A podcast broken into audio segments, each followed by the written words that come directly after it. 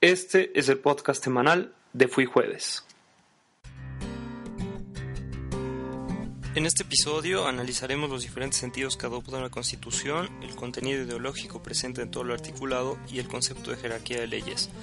Para comenzar, me gustaría mencionar que dentro de la teoría del derecho existen tres escuelas clásicas del pensamiento jurídico, el naturalismo, el positivismo jurídico y el realismo sociológico, como ya lo escribió Eduardo García Maínez, brillante jurista mexicano del siglo pasado, y su contemporáneo Miguel Reale, de nacionalidad brasileña, igualmente ejemplar, entre otros.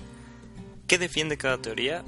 Por un lado, el naturalismo propone la existencia de facultades del ser humano fundadas en su propia naturaleza, sin la necesidad de encontrarse plasmadas en algún cuerpo normativo. Por otro lado, el positivismo jurídico, basado en el estudio de carácter científico que mencionaba Augusto Comte, filósofo francés del siglo XIX, en su discurso sobre el espíritu positivo, señala que la norma jurídica, para que pueda ser eficaz, debe encontrar un sustento legible, debe ser comprobable y por lo tanto debe estar escrita. Finalmente, lo que sostienen los representantes del realismo sociológico es que lo verdaderamente importante dentro del estudio y creación del derecho son los hechos sociales, por lo que se enfocará al análisis de las cuestiones fácticas y las relaciones sociales.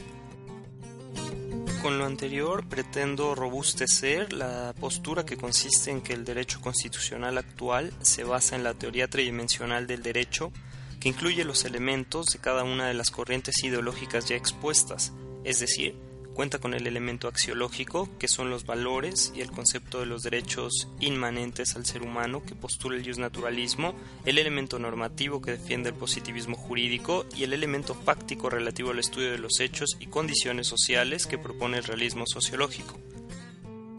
Seguiremos así la misma tesitura para explicar los diferentes sentidos que tiene la Constitución, basándonos en el texto sobre la aplicabilidad de las normas constitucionales de José Alfonso da Silva, jurista brasileño. Son tres los principales sentidos que encontramos al analizar la Constitución. El primero es el sentido sociológico, que parte de la idea del ser por encima del deber ser, es decir, el desenvolvimiento de los integrantes de una sociedad y los factores que intervienen para su estudio tienen mayor importancia que un cuerpo normativo que los regula por ser anteriores a este. El segundo es el sentido político, relativo a la legitimidad de las instituciones y los diferentes mecanismos de supra y subordinación por parte del Estado. Tiene que ver también con la existencia de un ideal de organización política para que sea este el que le dé forma a la Constitución.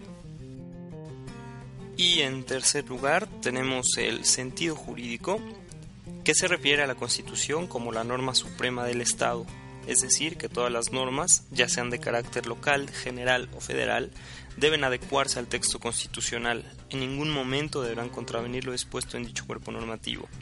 Es por lo tanto el deber ser su principal base. Una vez aclarado esto, es conveniente continuar con el concepto de la jerarquía de las leyes, orden jurídico que se encargó de explicar el jurista austríaco Hans Kelsen, para ello es necesario considerar el sentido jurídico de la Constitución y saber que la norma suprema será la Constitución y en nuestro caso los tratados internacionales en aspectos muy precisos que estudiaremos en episodios posteriores. En segunda instancia se encuentran las leyes federales, generales y locales, posteriormente los decretos de ley, en otro nivel los reglamentos y finalmente las sentencias.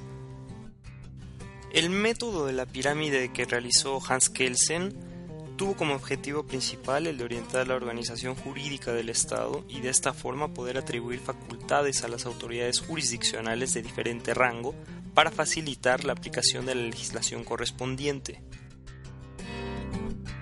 En el próximo episodio comenzaremos con el análisis de los preceptos constitucionales y su interpretación. Recomendación musical. Quiero recomendar en esta ocasión el primer álbum del proyecto de Melody Projet, cantante y compositora francesa llamado Melody Seco Chamber. El disco homónimo del proyecto entra en la categoría del nuevo pop rock psicodélico, un género que se ha mantenido vigente desde hace algún tiempo, con exponentes como Dungen, Tame Impala y Temples, orientados ellos mucho más hacia el rock. Si te gustan bandas como Best Coast o The Clientele, este disco es sin duda para ti, un pop de buena calidad con algunos riffs que le dan un toque de rock para aquellos que son adeptos a este tipo de música. Como podría suponerse, algunos temas están escritos en la lengua materna de la cantante, pero la mayoría son canciones en inglés. Destacan los temas I Follow You, Crystallized, Sometime Alone Alone y Quand vas-tu rentrer. En lo particular no tengo algún estilo de música favorito y tampoco una manera para escuchar un buen álbum. Lo que podría decir es que va bien en cualquier momento y creo que así es en general con los buenos materiales musicales. Por supuesto recomiendo este disco a aquellas personas que quieran explorar otros géneros más allá de los que escuchan habitualmente. Películas. Últimamente el cine italiano ha tomado una bocanada que ha servido para revitalizar su industria, con directores de la talla de Paolo Sorrentino, Matteo Garrone y Marco Bellocchio, ha cobrado fuerza el nuevo estilo italiano que toma como principal fuente de inspiración el ámbito político. Ya sea mediante la utilización de crestomatía histórica o haciendo ficción al respecto, el cine italiano de la última década ha ido ganando terreno gracias a la honestidad de sus principales directores y su manera de retratar la realidad social.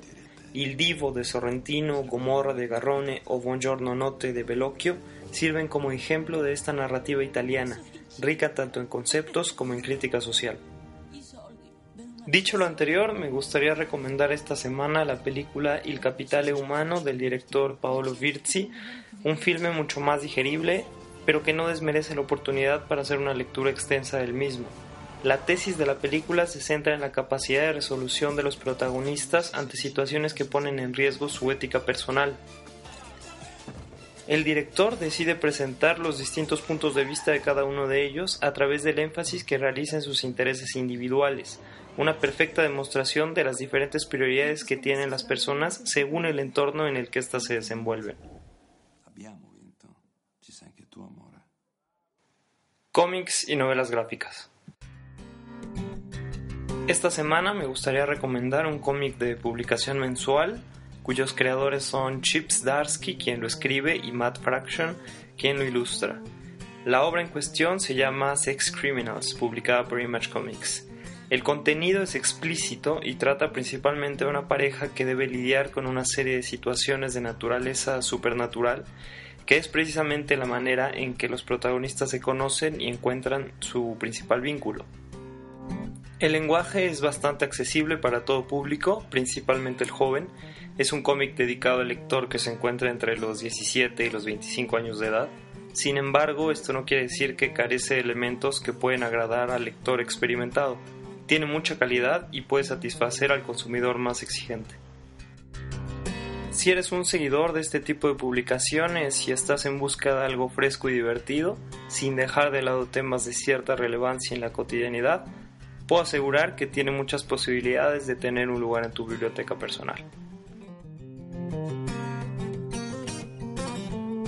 Ese fue el contenido de este episodio. Espero nuevamente les haya agradado. Para cualquier comentario o crítica les dejo mi correo electrónico fuijueves.gmail.com y mi cuenta de Twitter arroba fuijueves. Muchas gracias. Hasta la próxima.